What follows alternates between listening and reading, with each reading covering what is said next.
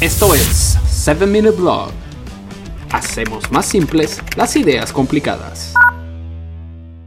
Saludos terrícolas y bienvenidos a la nueva temporada de 7 Minute Podcast, el podcast de 7 minutos en el que hacemos más simples las ideas complicadas. Yo quiero comenzar estos nuevos episodios con un intro, y este intro lo voy a llamar La Tercera Ola.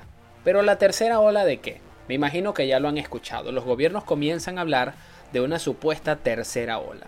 Ellos se refieren al COVID-19, o como los conspiranoicos lo llamamos, el virus chino. Pero personalmente estoy convencido de que esta tercera ola es y será de abusos de poder. La gente que se ha dejado dominar y manipular por el miedo hace eco del mensaje gubernamental. Recuerden esto, amigo. Sentir miedo no está mal. Lo que está mal es vivir dominados por el miedo. Eso sí es terrible y hay que cambiarlo inmediatamente. Los gobiernos del mundo entero, especialmente los de Occidente, sí, aquí mismo, nuestro hemisferio, han decidido imitar el modelo chino de totalitarismo. Abusos de poder, confinamientos masivos, aniquilación de la propiedad privada, especialmente las pequeñas y medianas empresas, usando como excusa al COVID-19. ¿Por qué? Pues sencillo, porque la gente se lo acepta. Sí, señores, tenemos que asumir nuestra responsabilidad. No hay peor desgracia para un país que una sociedad integrada por ciudadanos dóciles, manipulables, sin valores ni principios firmes. Lamentablemente, eso es lo que vemos hoy día, especialmente en nuestros países. Es triste, es lamentable y hay que cambiarlo. ¿Qué hacer?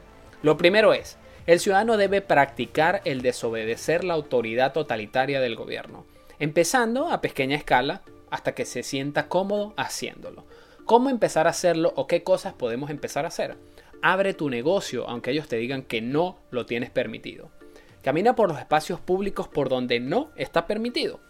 No uses el tapaboca en exteriores si no estás entre un grupo de personas. Recuerden que la desobediencia no te da el derecho para violar la seguridad y especialmente la salud de otras personas.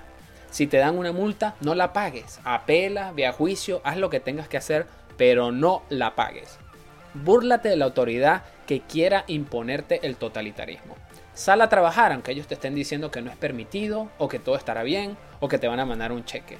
Reúnete con amigos y familiares de nuevo. Esto es clave porque el propósito de este sistema perverso es desunir a la institución más poderosa que existe en nuestro planeta y es la institución de la familia. Y esa institución de la familia también va de la mano con la institución de la amistad.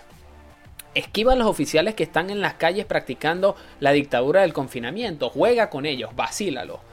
Practica medidas para evitar la propagación del virus y gérmenes, pero no hagas solamente aquello que el gobierno te dice. No esperes que el gobierno te diga qué tienes permitido hacer y qué no.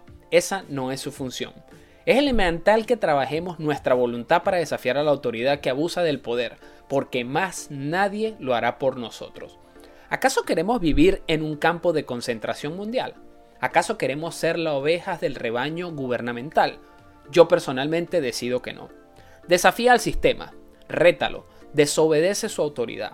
Los confinamientos y abusos de poder no son por tu seguridad, son por tu obediencia. No sacrifiques tu libertad a cambio de seguridad, mucho menos si esa seguridad no es más que la vigilancia y el control perpetuo por parte del Estado. Desafía al sistema. Señoras y señores, bienvenidos al a la nueva temporada de 7 Minute Podcast, el podcast de 7 minutos en el que hacemos más simples las ideas complicadas.